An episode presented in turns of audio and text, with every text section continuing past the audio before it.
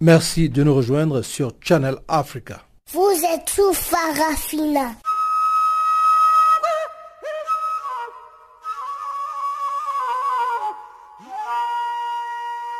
Farafina. Farafina. Terre de soleil.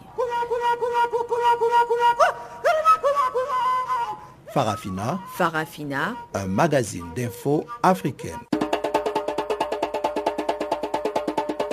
Présentation Jacques Kouakou. Le gouvernement de la République démocratique du Congo souligne qu'il n'y a pas de crise humanitaire dans le pays et estime que la conférence tenue ce vendredi à Genève n'avait pas de raison d'être. En RCA, la mission conjointe Union africaine-ONU s'enquiert de la situation dans le pays. En visite à Bangui, Ismaël Tchergui, le commissaire de l'Union africaine en charge de la paix et de la sécurité, Jean-Pierre Lacroix, le représentant de l'ONU, multiplient les rencontres.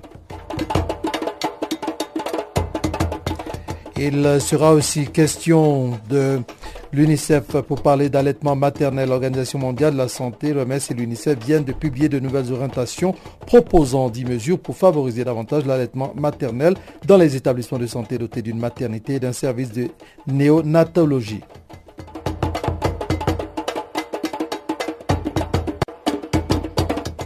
Voici donc quelques titres qui vont faire la partie magazine de ce programme que nous allons décortiquer pour vous tout à l'heure. Mais avant que d'y arriver, voici tout de suite le bulletin d'information que vous présente Guillaume Cabissoso.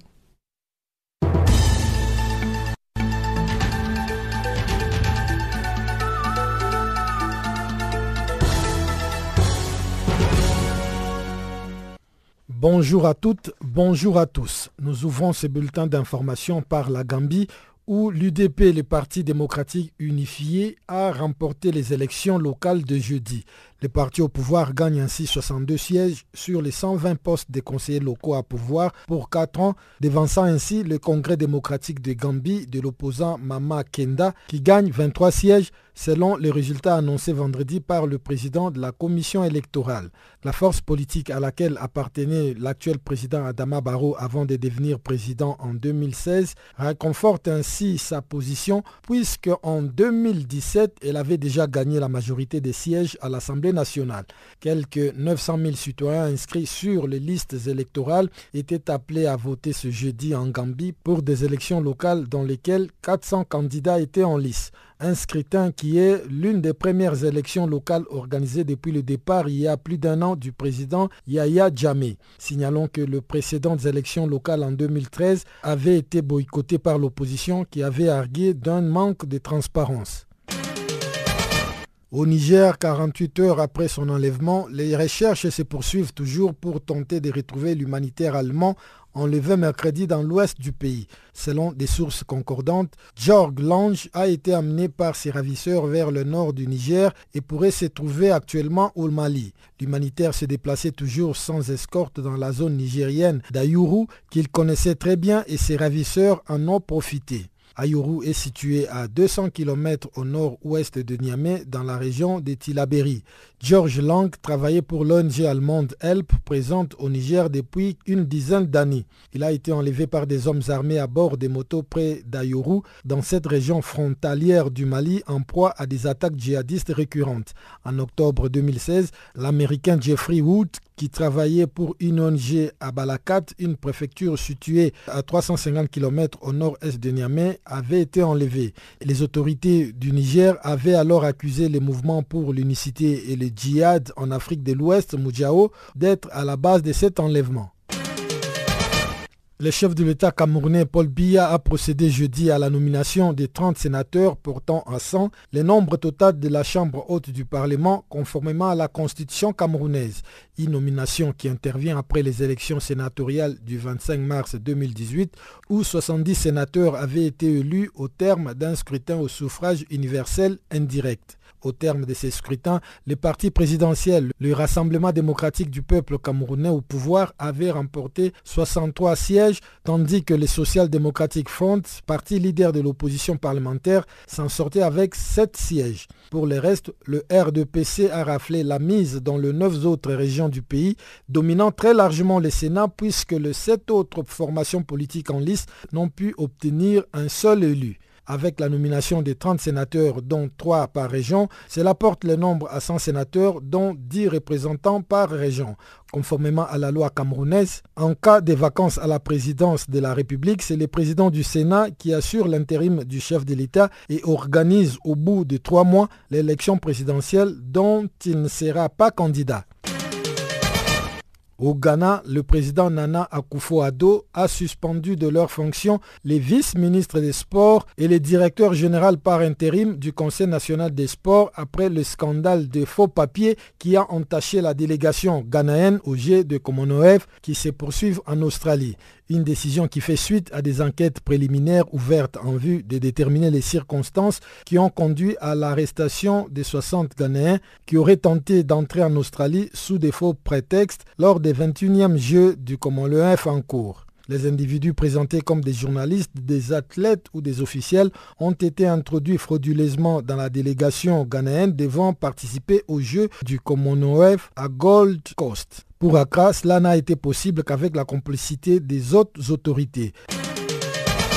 En République démocratique du Congo, au moins 28 partisans de la plateforme Ensemble pour le changement, regroupement politique de Moïse Katumbi, ont été arrêtés par les forces de l'ordre ce mois à Lubumbashi, rapporte Gabriel Kyungouak Mwanza, coordonnateur de cette structure dans l'ex-région de Katanga.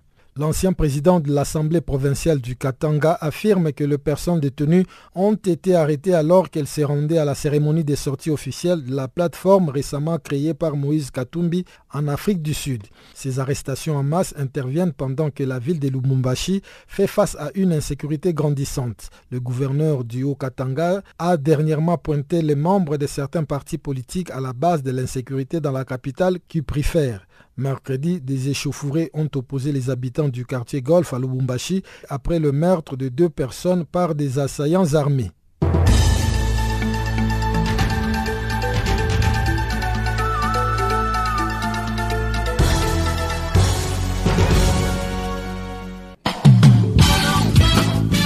Du nouveau sur Channel Africa. Parafina, votre programme en français change d'horaire sur nos différentes plateformes. À partir du 1er novembre 2017, retrouvez-nous de 16h à 17h en temps universel sur DSTV, canal 802 et sur Internet live streaming à l'adresse channelafrica.co.za. En ondes courtes et sur satellite, retrouvez-nous tous les jours à la même heure de 16h à 17h en temps universel, mais aussi en rediffusion de 23h à minuit. Channel Africa, la perspective africaine.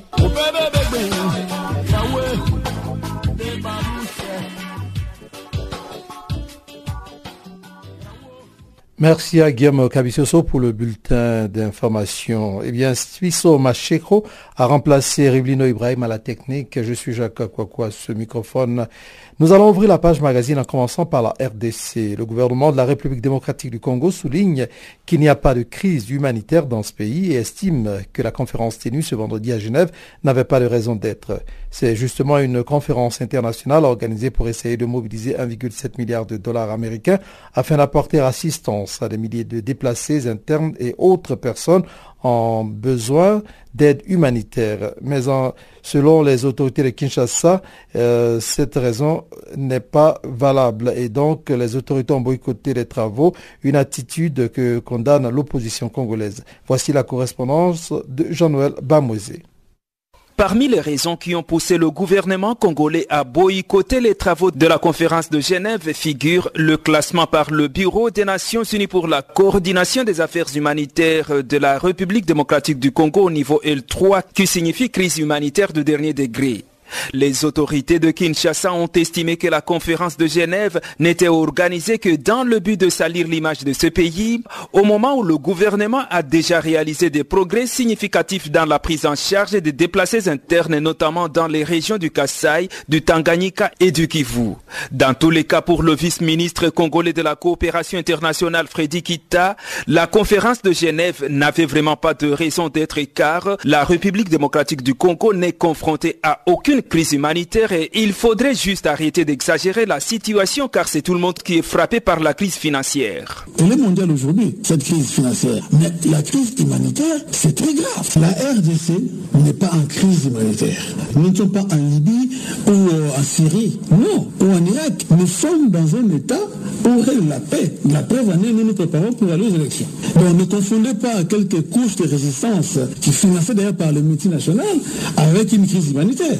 RDC n'est pas en crise humanitaire. Je viens moi-même de l'étranger, à mission d'ailleurs avec Moïse, où nous avons vu quelques citoyens européens souffrir, passer même euh, la nuit dehors. La crise, la souffrance est partout. Les gens qui étaient à Boujimaï ont fait haut. Au Congo central, ils ont fait haut. À l'Équateur, ils ont fait haut. Ne jouons pas avec des jeux de mots. La RDC n'est pas en crise humanitaire. Cette conférence, d'abord, les thématiques et les organisateurs ils ne sont pas crédibles. C'est-à-dire, quand ils parlent déjà de la crise humanitaire, c'est-à-dire ce sont les gens qui ne veulent pas qu'on avance pour que demain disent que non, voilà la RDC crise, maintenant encore euh, la MONUSCO ou envoyons d'autres forces. Dans cette histoire, je vous dis, mes chers amis, il y a à boire et à manger. Je sais de quoi je parle. Une position que condamne l'opposition ici en République démocratique du Congo. Plusieurs acteurs de l'opposition se disent indignés par la décision des autorités de Kinshasa de boycotter les travaux de cette conférence tenue pourtant pour les bien des milliers de Congolais en souffrance et en besoin d'assistance. Parmi ces opposants le modérateur de la dynamique de l'opposition qui est également président de l'ECID, l'engagement citoyen pour le développement, Martin Fayoulou trouve anormal l'attitude d'un gouvernement qu'il qualifie d'illégitime et crie tout simplement à la non-assistance à population en danger. Les gens qui ont planqué de l'argent quelque part, ils se sont enrichis, ils ne ramènent pas cet argent ici au Congo et euh, la communauté internationale, par la solidarité internationale, veut nous aider, veut aider le peuple congolais. Il y a des déplacés partout. Il y a des malades partout. Il y a des sinistrés partout. Et ce gouvernement illégitime, de fait, ne veut pas recevoir cette aide-là. Ça, c'est anormal. Ça, c'est non-assistance en population en danger. Ça, c'est condamnable. La situation est extrêmement grave. Les gens meurent tous les jours. Allez à l'Est, allez à Rutshuru, allez à Beni, allez à Butembo, allez à Nituri, à Bounia, vous allez voir. Vous allez constater. Mais venez à Kinshasa, regardez, allez dans les hôpitaux. Comment des personnes, mamans et enfants, qui sont dans les maternités de Kinshasa parce que leurs familles n'ont pas d'argent pour le faire sortir ou payer les soins médicaux. Combien de personnes dorment à la belle étoile? Combien de personnes vivent de l'aumône Les pluies torrentielles à Kinshasa. Les gens crient partout qui ne sont pas assistés. Et ces pays tournent les dos. Est-ce que vous trouvez ça normal? Pendant ces temps, le gouvernement affirme avoir débloqué 100 millions de dollars dans le cadre de son intervention humanitaire et précise que 10 millions seront disponibles déjà la semaine prochaine. Kinshasa avertit alors que toute organisation qui osera accepter les fonds, surtout ceux venus de la Belgique, ne sera pas permise de les utiliser ici en République démocratique du Congo. Jean-Noël Pamoisé pour Canal Africa Kinshasa. Africa, oh, yeah.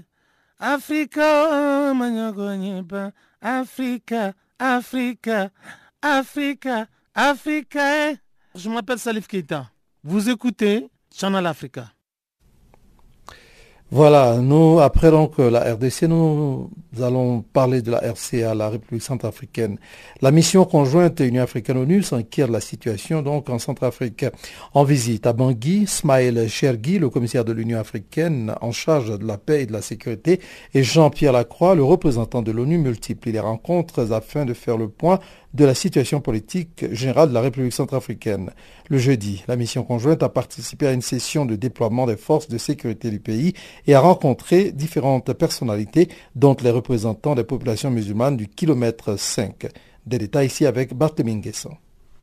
Smaïl Chergui, le commissaire de l'Union africaine en charge de la paix et de la sécurité, et Jean-Pierre Lacroix, chef du département des opérations de maintien de la paix de l'Organisation des Nations Unies, effectuent depuis mardi dernier une visite en République centrafricaine dans le cadre d'une mission conjointe visant à prendre le pouls de la situation politique générale du pays. Dans la capitale centrafricaine, Bangui, les deux émissaires prennent part à de nombreuses rencontres. Le jeudi matin, M. Chargui et Lacroix ont participé à une session spéciale dédiée au déploiement des forces armées centrafricaines et des forces de sécurité intérieure composées de policiers et de gendarmes. Il a été démontré à cette occasion que le gouvernement peine à redéployer ses forces, un problème que la mission européenne de formation des militaires centrafricains tente de résoudre. Elle a déjà assuré la formation de deux bataillons et la formation d'un troisième est en vue. Des unités spéciales ont également été validées et seront déployées bientôt dans la ville de Bangassou au sud-est et Ndélé au nord. En attendant, des militaires centrafricains sont déjà présents dans la ville d'Obo à l'extrême sud-est et Pawa au nord-ouest. Il est même prévu un déploiement combiné des forces armées et des forces de sécurité intérieure en vue des opérations de police. Pour ce faire, le ministre de la Sécurité publique, Henri Wanze Linginsara, a indiqué que 10 000 policiers et gendarmes seront formés et redéployés. Il faut rappeler qu'une large partie du territoire centrafricain est sous le contrôle de bandes armées telles que les ex-Seleka qui administrent les provinces de l'Est pour le contrôle des ressources naturelles entre autres. Signalons que le mercredi, la mission conjointe a participé à la première réunion du groupe international de soutien à la République centrafricaine, un mouvement établi en août 2016 à Bangui suite à la dislocation du groupe international de contact de la RCA.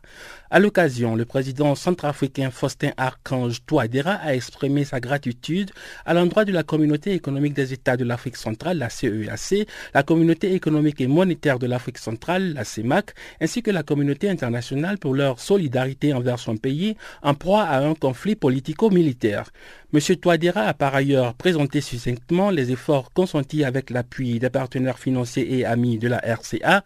Le président centrafricain a également évoqué la mise en place en seulement deux ans de toutes les institutions républicaines à l'exception du Sénat.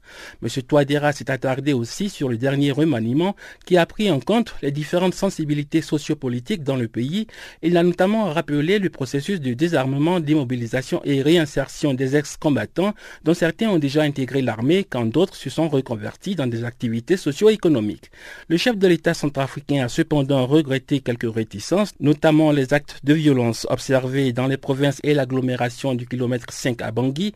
En effet, la capitale centrafricaine fait l'objet de flambées de violences meurtrières depuis septembre 2015. Et d'ailleurs, le mardi dernier, le PK5 a connu une autre journée de violence. On a déploré plusieurs morts, dont un casque bleu, et des dizaines de blessés ont afflué dans les hôpitaux de la ville, alors que la mission conjointe Union africaine-ONU venaient d'atterrir dans la capitale centrafricaine. Fort de leur expérience sur le terrain à Bangui, le patron des casques bleus et le commissaire de l'Union africaine pour la paix et la sécurité pourront éclaircir la communauté internationale sur la situation politique générale en RCA. Les deux hommes qui achèvent leur mission conjointe le vendredi vont laisser derrière eux un pays embourbé depuis 2013 dans un conflit meurtrier. Barthélémy Nguessan pour Channel Africa. Canal Afrique, l'histoire de l'Afrique, www.canalafriqueenunmot.org. Aux Comores, plusieurs personnes ont défilé jeudi à Moroni pour réaffirmer l'appartenance, selon eux, de Mayotte aux Comores, alors que l'île française connaît de fortes tensions liées à l'immigration clandestine venue de l'Union des Comores. Des détails avec Guillaume Cabissoso. Mayotte, située dans l'océan Indien, a été paralysée en mars par un mouvement de contestation sociale contre l'insécurité et l'immigration en provenance de l'Union des Comores pays pauvres voisins. Cette crise a été des fortes tensions entre Paris et Moroni. Les autorités françaises ont expulsé vers leur pays d'origine des Comoriens sans papier arrivés à Mayotte. Moroni, qui revendique la souveraineté sur l'île de Mayotte, a riposté en refusant de laisser entrer sur son territoire ses citoyens refoulés. La manifestation organisée jeudi à Moroni visait à réaffirmer que Mayotte est comorienne, a expliqué Idriss Mohamed du comité Maoré. Les seuls étrangers à Mayotte sont les Français. Crise mahoraise. La France coupable et responsable. Pouvait-on lire sur les pancartes brandies par les protestataires qui ont défilé dans le calme? La manifestation a été organisée au lendemain d'entretien à Moroni entre le chef de la diplomatie comorienne Mohamed Elamine et le secrétaire d'État français aux affaires étrangères Jean-Baptiste Lemoyne. Dans un communiqué commun, les deux délégations ont réaffirmé leur volonté de s'engager dans la voie d'un dialogue renouvelé mettant en œuvre de façon progressive toutes les mesures visant à une redynamisation des relations entre Paris et Moroni. Elles ont aussi annoncé une rencontre entre Mohamed Elamine et son homologue français Jean-Yves Le Drian le 19 avril prochain à Paris. Selon un membre de la délégation comorienne, les discussions mercredi à Moroni ont achoppé sur le principe de la souveraineté. En début de semaine, Mohamed Elamine avait affirmé devant la presse que la France avait créé les problèmes de Mayotte. On ne peut accepter qu'on refoule les Comoriens de Mayotte, ils sont chez eux, avait-il encore affirmé. Les Comores, archipel de l'océan Indien composé de quatre îles, Grand Comore, Anjouan, Moélie et Mayotte, ont proclamé leur indépendance de Paris en 1975, mais Mayotte a décidé de rester dans les girons de la France. Depuis, Moroni revendique la souveraineté sur ces départements français. Farafina. Farafina terre de soleil. Farafina. Farafina. Un magazine d'infos africaine. Au tribunal de Dakar, le procès de 30 présumés djihadistes a été renvoyé au 14 février prochain. Ces 30 Sénégalais, qui sont notamment inculpés d'association de malfaiteurs en relation avec une entreprise terroriste et d'apologie du terrorisme, sont soupçonnés d'avoir cherché à créer un réseau djihadiste. Les premiers interrogatoires euh, ont justement permis de comprendre que des connexions avaient été établies avec le groupe Boko Haram. Détail ici avec Chanceline Lourarquois.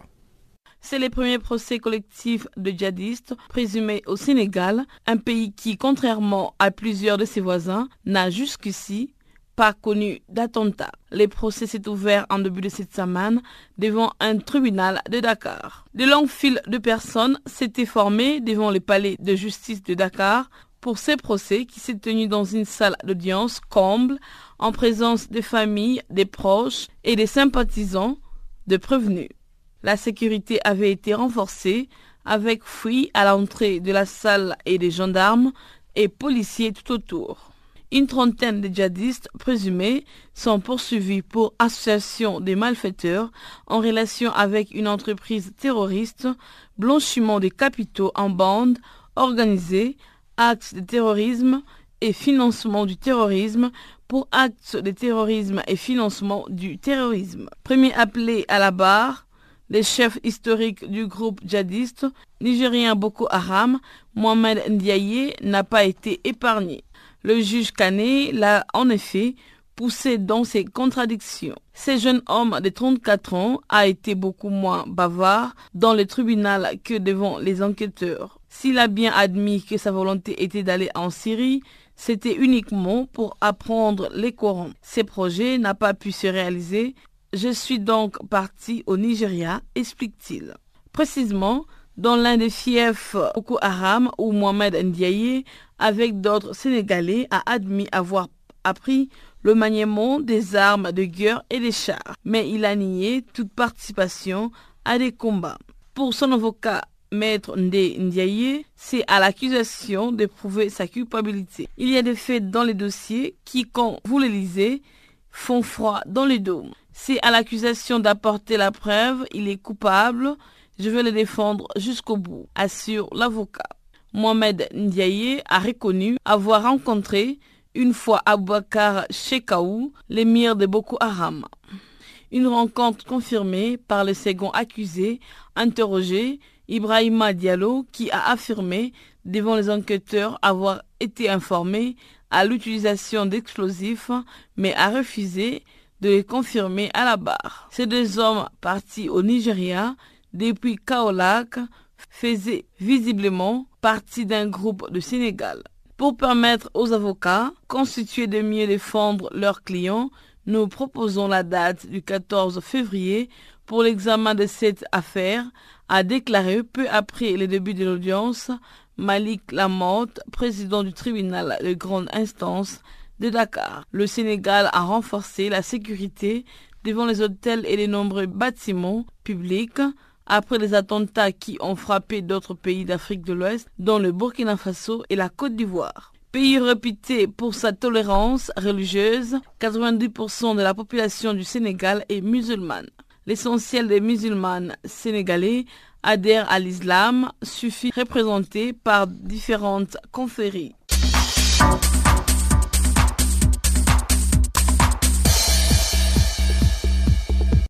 Près de 1500 soldats africains, américains et européens sont en manœuvre sur le continent africain. L'exercice militaire multilatéral entre le cadre de l'opération Flintlock 2018 visant à renforcer les capacités opérationnelles des unités antiterroristes. Cette, euh, cette année, les simulations vont euh, se dérouler euh, simultanément dans trois pays de l'Afrique de l'Ouest, notamment le Niger, le Burkina Faso et le Sénégal. Voici encore quelques détails avec Barthélémy Kessan. Les unités spéciales des armées de huit pays sont au Burkina Faso dans le cadre de Flintock 2018. Il s'agit notamment de celles du Burkina Faso, des États-Unis d'Amérique, de l'Espagne, du Mali, de la Mauritanie, de l'Autriche, de la Pologne et des Pays-Bas. La formation militaire qui a débuté depuis le 9 avril va durer deux semaines. Elle a pour objectif d'encourager la coopération régionale et de permettre aux pays participants de stabiliser la région transsaharienne en réduisant les capacités de nuisance des groupes extrémistes violents, allusion faite aux terroristes. Les participants mènent à cette occasion des exercices tactiques de petites unités incluant des parcours de tir, des opérations aéroportées, des exercices de combat rapprochés et bien d'autres manœuvres. Pour cette année, l'opération Flintlock se déroule simultanément dans trois pays de l'Afrique de l'Ouest. Il s'agit du Niger où est basé le commandement global et du Sénégal. Au Burkina Faso, en plus du camp général Bila Zagré, non loin de Ouagadougou, la formation se tient également à Bobo Dioulasso. Ainsi, grâce au commandement des États-Unis pour l'Afrique, Africom, plus de 1500 membres des forces de plus de 20 pays se retrouvent jusqu'au 20 avril en vue de renforcer leurs relations et leur capacité à mieux faire face aux défis sécuritaires. C'est l'occasion aussi pour les unités militaires présentes au Burkina Faso d'accroître leur interopérabilité et partager leur expérience de lutte contre le terrorisme. Pour le colonel burkinabé Rémi Kaboré, chef de la division opération adjointe de l'état-major général des armées, cet exercice permettra aux forces spéciales du Burkina Faso, tout comme à celles venues des autres pays, d'acquérir une sérieuse formation et un savoir-faire qui pourront être employés dans l'immédiat pour la défense de la population civile.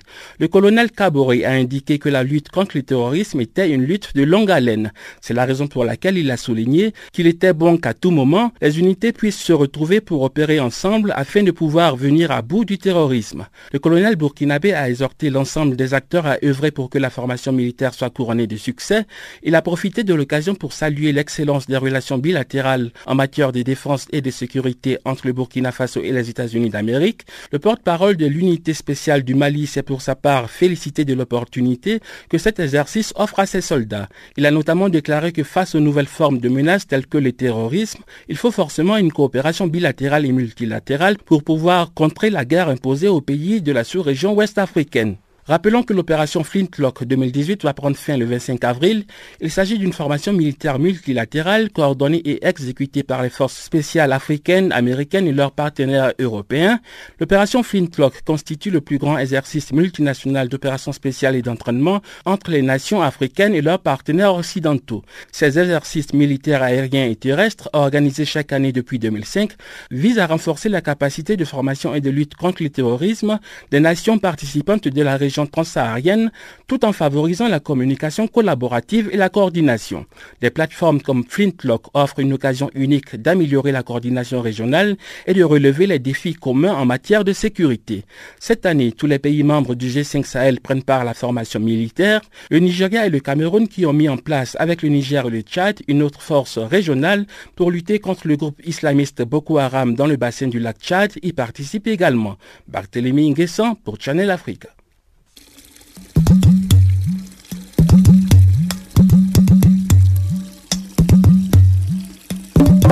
Vous écoutez Channel Africa à la radio et sur internet www.channelafrica.org.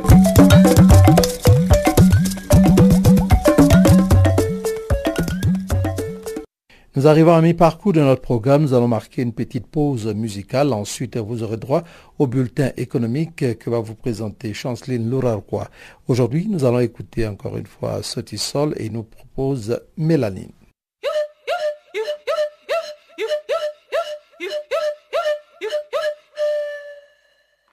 Channel Africa.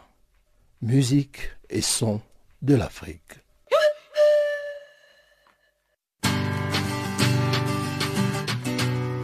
When a good girl gone bad, what you gonna do?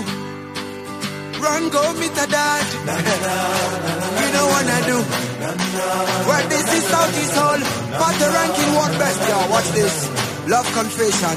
Why She's a heartbreaker. She bend over backbreaker. Steaming hot water vapor. I wanna take her. She's a heartbreaker. She bend over backbreaker. Steaming hot water vapor. Boy, I, I wanna date her. so tell me why you do me so. So tell me why you do me so. Baby, me never let you go. Girl, me never let you go. So tell me why you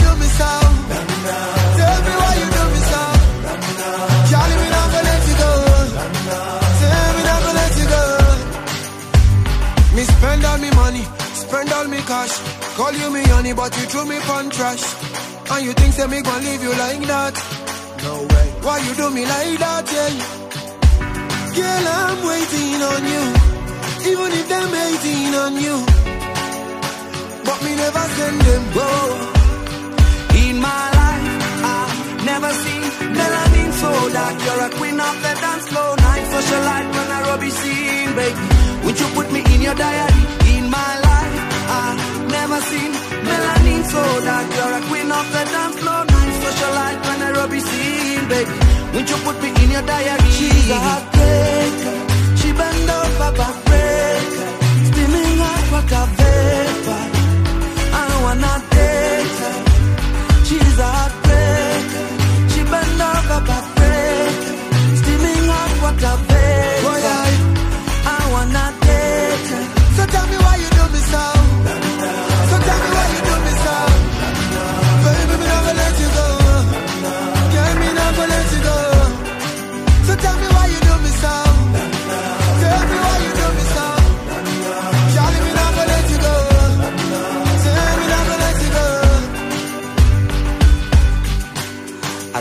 saw you in the magazine or maybe on TV. Looking me up close when you queen, you're a queen. And if you know me well, you know I don't kiss and tell. But I want you to myself, baby. In my life, yo, me never seen melanin so dark. You're the queen of the dance floor. Oh. Night session like on the legacy, baby. Won't you put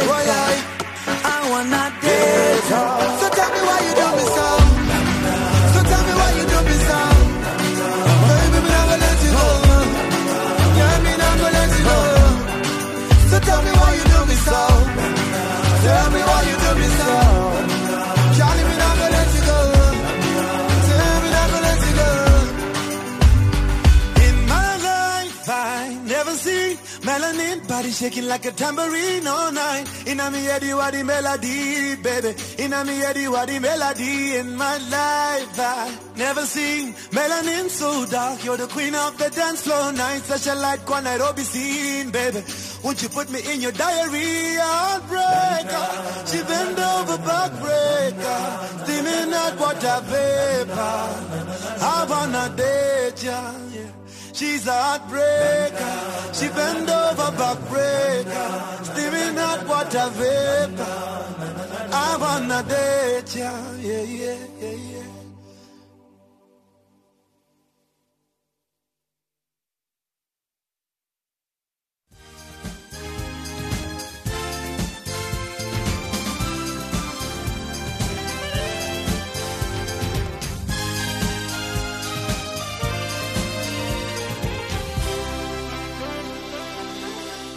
Bonjour. Seuls deux pays africains, en l'occurrence le Bénin et le Rwanda, bénéficieront du futur programme du Fonds monétaire international. Les prochains programmes de l'institution onisienne devraient permettre au Fonds monétaire international d'adapter ses financements aux besoins et objectifs spécifiques de pays ciblés en accord avec les stratégies nationales et sectorielles de développement. En vue de permettre à ces pays d'atteindre les objectifs de développement durable d'ici à 2030. L'institution de Bretton Woods prévoit la mise en place d'une stratégie d'évaluation des besoins en dépenses publiques dans les domaines des infrastructures. Notons qu'aucune information n'a été donnée sur le montant global de l'initiative du Fonds monétaire international. Au Burkina Faso, le groupe technologique Watsala va assurer l'exploitation et la maintenance de la centre solaire photovoltaïque de 15 MW, crête mise en place à la mine d'or et Sakané au nord-est du pays. Watsala a été chargé d'exploiter et d'entretenir l'usine dans les cadres d'un accord d'exploitation et de maintenance. La phase d'exploitation va permettre la création de 75 emplois permanents à la suite de 200 emplois générés lors de la phase de construction.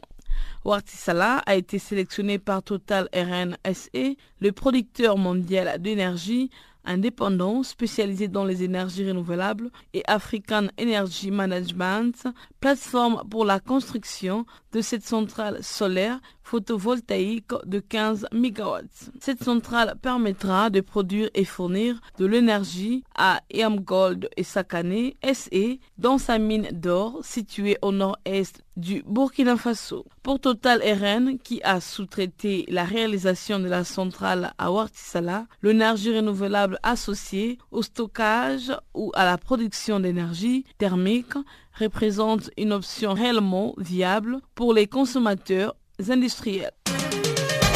La communauté économique des États de l'Afrique centrale se dotera dans quelques mois d'une académie de l'aviation civile pour faire face aux besoins de formation dans les domaines de l'aéronautique. Création de cette académie sera au cœur d'un sommet de chefs d'État des 11 pays membres de la communauté économique des États de l'Afrique centrale qui se tiendra en juin prochain à Libreville. Il s'agira pour les dirigeants de l'Afrique centrale de statuer sur les modalités de financement de cette future académie ainsi que sur les données relatives à l'expression des besoins en formation en aéronautique. Le chef d'État désigneront à cette occasion un pays membre qui recevra le siège de l'établissement. Sur le plan financier, le secrétaire de la communauté économique des États de l'Afrique s'est vu demander de réaliser en urgence une étude sur le financement de l'Académie afin de la doter d'un mécanisme de financement autonome. L'Académie régionale en création est censée pallier l'insuffisance des personnels et qualifier par la formation des jeunes de la région au métier de l'aéronautique. Les conseils d'administration de la Société financière internationale, filiale de la Banque mondiale, vient d'approuver 60 millions de dollars à la BMC Bank of Africa. Le prêt est destiné à soutenir, à soutenir le financement de petites et moyennes entreprises sur un horizon de 5 ans. Il s'agit ici des petites et moyennes entreprises des dix pays africains, parmi la quinzaine où est présente la Banque du Burkina Faso, de la Côte d'Ivoire, de la République démocratique du Congo, du Ghana, du Madagascar, du Mali, du Niger, du Sénégal, de la Tanzanie et du Togo. Les prix intervient dix ans après un premier décaissement de la Société financière internationale qui va accorder 70 millions d'euros à la Banque panafricaine sous forme de dette subordonnée. Rappelons que l'année dernière, la BMC Bank of Africa Group avait dégagé un, un résultat net par du groupe de 76 millions d'euros.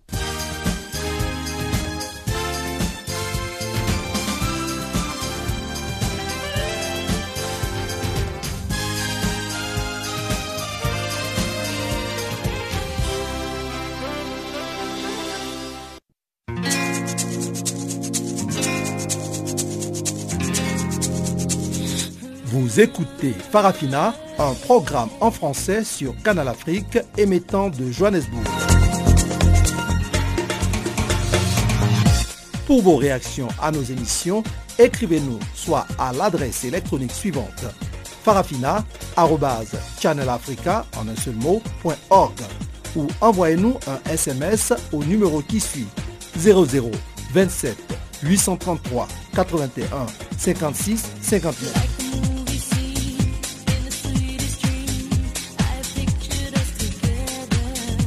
Notre adresse électronique farafina.channelafrica ou par SMS 0027 833 81 56 59. Si vous venez de nous prendre en marche, eh bien sachez que vous êtes sur Channel Africa et que vous suivez Farafina. Le Centre suisse de recherche scientifique a abrité du mardi au jeudi plusieurs délégations africaines chargées d'animer un atelier de restitution de la sixième plénière de la plateforme intergouvernementale scientifique et politique sur la biodiversité et l'évaluation de la biodiversité au niveau africain et plus précisément ouest africain. Débuté le mardi dernier, l'atelier a pris fin hier. Pendant trois jours donc, les participants, essentiellement des experts en politique sur la biodiversité de sept pays d'Afrique francophone, de même que les représentants de la structure de coopération allemande, le GIZ, et ses partenaires des pays francophones d'Afrique, ont tiré des leçons de l'évaluation régionale de la plateforme intergouvernementale scientifique et politique sur la biodiversité et les sciences écosystémiques, l'IPBES. Ils ont échangé sur plusieurs thématiques, dont les stratégies et outils d'application des résultats à travers vers les plateformes nationales ou encore les meilleures pratiques en matière de coopération internationale. Ils ont par ailleurs planché sur l'importance de cette évaluation, fait un tour d'horizon des outils de soutien aux politiques, de l'utilisation des points clés pour chaque pays, établi des feuilles de route et proposé des stratégies pour résoudre la question du financement durable. Cela après s'être instruit des expériences des uns et des autres. Écoutons à présent quelques avis recueillis auprès des participants à cette rencontre. Nous sommes à un atelier de restitution restitution d'une évaluation qui a eu lieu du 17 au 24 euh, mars 2018 en Colombie à Medellin. La région Afrique a voulu se réunir à Abidjan pour faire le point d'abord des résultats obtenus, réfléchir sur la manière d'utiliser donc ces résultats dans le futur et réfléchir également à la mise en place des plateformes nationales au niveau de chaque pays. Nous avons la chance d'avoir euh, des acteurs principaux qui ont contribué à la rédaction de ces différentes euh, évaluations régionales. Ils vont nous faciliter la tâche, la compréhension des choses, mais nous allons travailler en groupe pour ressortir euh, les différents points clés c'est régulièrement que des rencontres sont organisées par des structures de l'IPBES pour analyser les expériences existantes dans l'intégration des services écosystémiques dans la prise de décision, pour identifier les bonnes pratiques, les leçons apprises et conseiller les pays partenaires dans l'intégration de la valeur des services écosystémiques dans les projets, mesures et politiques spécifiques. Mais cet atelier est le tout premier atelier qui s'occupe spécifiquement de l'évaluation régionale IPBES pour l'Afrique et qui a été négocié par 129 pays depuis seulement deux semaines. C'est aussi le tout premier atelier entièrement francophone regroupant sept pays africains. Son intérêt réside en ses recommandations pour la préservation de la biodiversité et les moyens pour en tirer le meilleur profit pour les générations présentes et futures. Le colonel Tondosama Adama, qui représentait la ministre Anne Désiré Oloto, la ministre ivoirienne de l'Environnement et du Développement durable, a rappelé que la Côte d'Ivoire a ratifié la Convention des Nations Unies sur la diversité biologique en 1994 et continue de prendre les mesures pour sa préservation. La protection de la biodiversité en Côte d'Ivoire, a-t-il rappelé, se traduit entre autres par son important réseau de parcs et réserves naturelles associés aux forêts classées et sacrées abritant un riche patrimoine biologique. Le pays compte 8 parcs nationaux, 6 réserves et 238 forêts classées. Il a relevé par ailleurs que l'objectif du gouvernement ivoirien est d'atteindre un taux de couverture forestière d'au moins 20% du territoire national à l'horizon 2030. Depuis Abidjan, c'est le Marius pour Canal Afrique.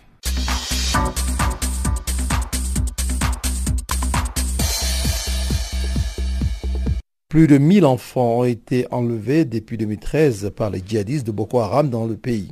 C'est ce qu'a annoncé l'UNICEF vendredi au moment du quatrième anniversaire de l'enlèvement emblématique de Chibok. Voici ici un compte rendu de cette situation avec Guillaume. Depuis 2013, plus de 1000 enfants ont été enlevés par Boko Haram dans le nord-ouest du Nigeria, dont le 276 filles kidnappées à Chibok en 2014 a indiqué l'UNICEF dans un communiqué. Ces attaques répétées contre des enfants dans des écoles sont impensables, a souligné Mohamed Malik Fall, un responsable de l'UNICEF au Nigeria. L'insurrection de Boko Haram, qui cherche à instaurer un califat dans le nord-est du Nigeria, a fait au moins 20 000 morts et 2,6 millions de déplacés depuis 2009. Les écoles, tout particulièrement celles qui ont un programme laïque, sont régulièrement ciblées par le groupe djihadiste dont les noms signifie en Aoussa, l'une des langues du Nigeria, l'éducation occidentale est un péché. Au moins 2300 enseignants ont été tués et plus de 1400 écoles ont été détruites par Boko Haram selon l'UNICEF. Depuis son arrivée au pouvoir en 2015, le président nigérien Muhammadu Buhari a déployé un effort de guerre sans précédent face aux groupes islamistes armés. Mais même affaibli, Boko Haram, qui a perdu de larges pans des territoires, n'a pas cessé ses attaques meurtrières, notamment contre des civils, et il conserve la capacité de mener des opérations de grande envergure. En février, le pays avait ainsi été choqué par l'enlèvement par les djihadistes des 111 écolières à Dapchi dans le nord-est du pays. La plupart de ces jeunes filles ont été ensuite libérées, mais ces kidnappings de masse avaient ravivé les douloureux souvenirs du drame de Chibok en avril 2014. Quelques 276 jeunes filles avaient alors été enlevées dans un passionnat par des insurgés arrivés à la faveur de l'obscurité par dizaines à bord des camions et des pick-up. Plus de 100 d'entre elles seraient toujours détenues par le groupe. Cette tragédie avait ouvert les yeux du monde sur les terribles exactions commises par Boko Haram au Nigeria, déclenchant ainsi une vague d'émotion mondiale avec le mouvement Bring Back Our Girls, relayé jusqu'à la Maison Blanche par la première dame de l'époque, Michelle Obama. Guillaume Kabissoso pour Canal Afrique. Farafina. Farafina.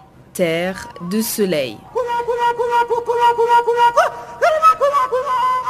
Farafina. Farafina. Un magazine d'infos africaine.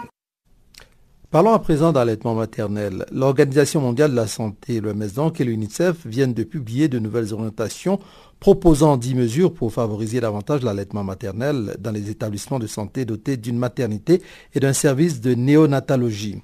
Ces orientations pratiques qui s'inscrivent dans le cadre de l'initiative Hôpitaux Amis des bébés, lancée par les deux organisations en 1991, encouragent les mères qui viennent d'accoucher à allaiter au sein et informent les agents de santé sur la meilleure façon de soutenir l'allaitement maternel.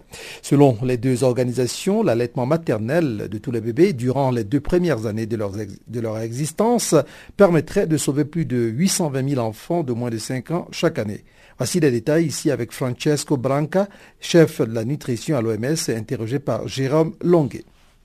On peut en fait sauver plus de 800 000 vies d'enfants si on aurait tous les enfants jusqu'à l'âge de 6 mois à la théocène et si on aurait l'allaitement maternel prolongé jusqu'à la deuxième année de vie. Et ça, c'est bon pour la prévention des maladies infectives, mais aussi pour la prévention de maladies chroniques. On peut avoir moins d'obésité, moins de diabète avec plus d'allaitement maternel. Alors ce sont des choses qui sont connues depuis longtemps. Pourquoi l'OMS en particulier aujourd'hui ressent le besoin de poser dix directives pour essayer d'accentuer et d'augmenter le recours à l'allaitement maternel? Ça, c'est une mise à jour basée sur notre expérience de l'initiative des hôpitaux amis de bébés. Maintenant, on peut dire avec certitude qu'il y a des étapes, qui, des pratiques cliniques clés qui peuvent aider l'allaitement maternel. Mais malheureusement, on a seulement moins d'une sur dix hôpitaux qui utilisent cette pratique, particulièrement de pays en voie de développement. On a moins de 100% des hôpitaux qui ont ce type de pratique. Donc, on a seulement 10% dans tout le monde des hôpitaux qui mettent en place cette pratique essentielle, très basique, très simple, mais qui peut donner beaucoup de bénéfices aux enfants. Et dans particulièrement de, de pays en voie de développement, on a moins de 100% des hôpitaux.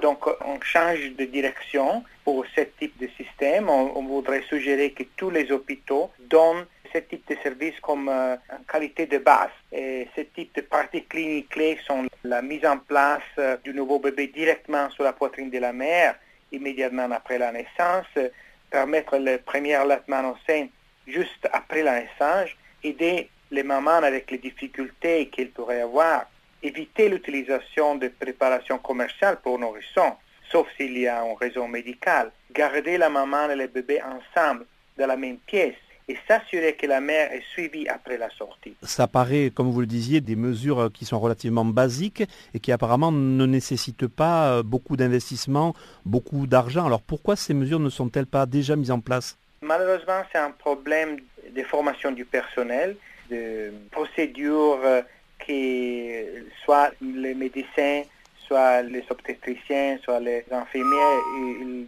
apprendre dans leur formation avant du service, mais en même temps, on a besoin de systèmes de vérification, donc on a besoin de législation nationale qui inclut ce type de pratiques cliniques dans le système de vérification de la qualité des soins. C'est-à-dire, si on n'a pas de type de service délivré dans un hôpital, l'hôpital ne peut pas être partie d'un système de santé moderne. Alors est-ce qu'il y a également des problèmes parfois culturels, euh, religieux ou autres qui font que ces pratiques ne sont pas plus répandues? Ce sont peut-être euh, des habitudes euh, d'un côté, particulièrement la séparation des enfants. et c'est quelque chose qui a été pratiqué plusieurs années et même les hôpitaux ont été bâtis avec la chambre pour les enfants, mais aussi peut-être il y a un problème avec la profession médicale. C'est plus facile peut-être de donner un peu de lait commercial euh, aux enfants et n'a pas besoin de l'amener à la, à la maman de la nuit. Donc oui, un problème de culture, euh, d'habitude, et peut-être même un peu de pression commerciale, de préparation commerciale promovée avec euh, ce type de pratique. Je m'appelle Papa Wimbalen Kuruyaka.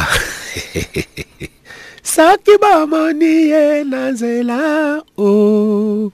Vous écoutez Canal Afrique. Voilà, nous arrivons maintenant à la dernière partie de notre programme de ce jour, c'est bien le bulletin des sports. Le week-end approche à grands pas. Il est temps donc pour nous de savoir ce qui va le meubler. Et c'est en compagnie de Batlemi Nguessan.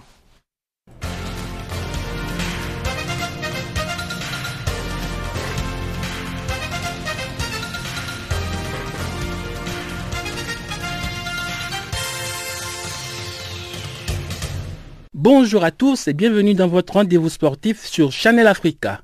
Le tirage au sort des demi-finales de la Ligue des champions de football UEFA vient de livrer ses secrets ce vendredi à Nyon en Suisse. Le Bayern Munich va défier le Real Madrid, la finale avant l'heure. Les Bavarois recevront à l'aller avant de se déplacer sur le double tenant du titre au retour. L'autre demi-finale va mettre face à face Liverpool et l'AS Roma. Les matchs allés auront lieu les 24 et 25 avril prochains, tandis que les retours se dérouleront les 1er et 2 mai. Le vainqueur de la première demi-finale sera l'équipe qui va recevoir lors de la finale prévue pour le 26 mai prochain à Kiev en Ukraine. Les affiches du dernier carré de la Europa League de football sont également connues. Dans la première demi-finale, l'Olympique de Marseille va affronter Salzbourg. L'autre demi-finale va opposer l'Atlético Madrid à Arsenal. Les matchs allés des demi-finales de la Europa League sont programmés pour le jeudi 26 avril prochain et les retours se disputeront le 3 mai. La finale va se jouer le 16 mai à Lyon en France. Rappelons que l'Union des associations européennes de football UEFA a rendu publique la liste des joueurs retenus dans l'équipe type de la semaine dans le de la Europa League. Deux Africains se retrouvent sur la liste. Il s'agit d'Amadou Amadou Aïdara, le milieu de terrain malien du FC Red Bull Salzbourg, et de Mohamed El Neni, le milieu de terrain égyptien d'Arsenal. La liste comprend également trois Marseillais, trois joueurs du Sporting, deux d'Arsenal et un de CSKA Moscou. La Fédération internationale de football, la FIFA, a publié jeudi son classement pour le mois d'avril. Sur le plan africain, la Tunisie reste leader, suivi du Sénégal et de la RD Congo. Sur le plan mondial, les Lions de la classe se retrouvent à la 14e place pour la première fois de leur histoire. Un saut spectaculaire de 9 places par rapport à son dernier classement. La meilleure performance tunisienne au classement mondial FIFA remonte à l'année 1998 avec une 19e place. Encourageant pour la Tunisie qui va participer bientôt en Russie à son cinquième mondial après 1978, 1998, 2002 et 2006. Pour la Coupe du Monde 2018, les Lions de Carthage sont logés dans le groupe G aux côtés de la Belgique, l'Angleterre et le Panama. Le Cameroun est champion du tournoi des moins de 17 ans de l'UNIFAC, l'Union des fédérations de football d'Afrique centrale. En finale, au stade Omnisport de Yaoundé, les Lyonceaux indomptables ont battu 1-0 la République démocratique du Congo. Les juniors congolais ont fini le match à 10 suite à l'expulsion d'Eric Chibassou dans les ultimes secondes de la rencontre pour avoir porté main à l'arbitre. Le Congo-Brazzaville a pris la troisième place de la compétition après leur victoire 2-0 devant le Tchad. Le Cameroun remporte ainsi son deuxième titre dans cette compétition et succède ainsi au Congo, le tenant du titre de l'édition précédente qui s'est tenue en 2016. Le jeune Camerounais Mokhtar Oumaté, qui a inscrit l'unique but de la finale, a été désigné meilleur joueur du tournoi quand son compatriote Joël Ama Awono a raflé le soulier d'or du meilleur buteur avec deux buts à son compteur. En août prochain, un nouveau tournoi des moins de 17 ans réunira les huit pays de l'UNIFAC dans le cadre des qualifications pour les Cannes des moins de 20 ans prévues en Tanzanie en 2019. Et puis un basketball. Le club français Villeurbanne a déclaré jeudi sur son site internet qu'il était invité à participer à l'Euroleague à partir de la saison 2019-2010. Tony Parker, le président du club, a déclaré dans un communiqué que c'est une très belle opportunité que de pouvoir intégrer l'Euroleague, qui est la deuxième meilleure ligue mondiale de basketball derrière la NBA américaine.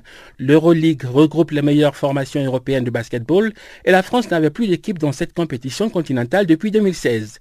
L'Euroleague a annoncé jeudi qu'elle s'élargissait à 18 clubs contre 16 actuellement, ce qui ouvre la porte à Villeurbanne et au Bayern Munich. Rappelons que Villeurbanne est l'un des clubs historiques du basket français. 18 fois championne de France, l'équipe a remporté son dernier titre national en 2016. Villeurbanne est d'ailleurs la seule équipe française à avoir été sacrée championne d'Europe en 1993. Et puis un peu de boxe pour terminer notre bulletin. Tyson Fury va remonter sur le ring le 9 juin à Manchester. C'est ce qu'a annoncé jeudi le promoteur anglais Frank Warren.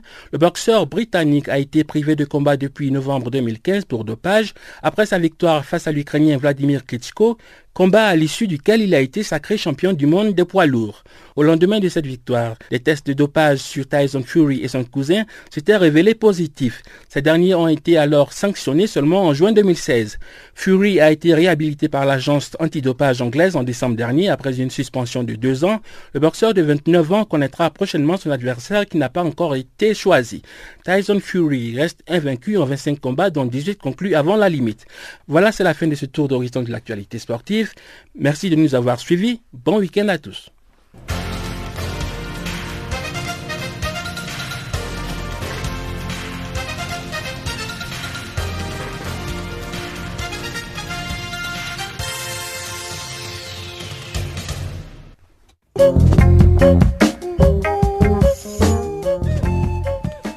Voilà qui met un terme à Farafina pour aujourd'hui. Farafina qui a été mise en onde pour vous par Sfiso Macheko.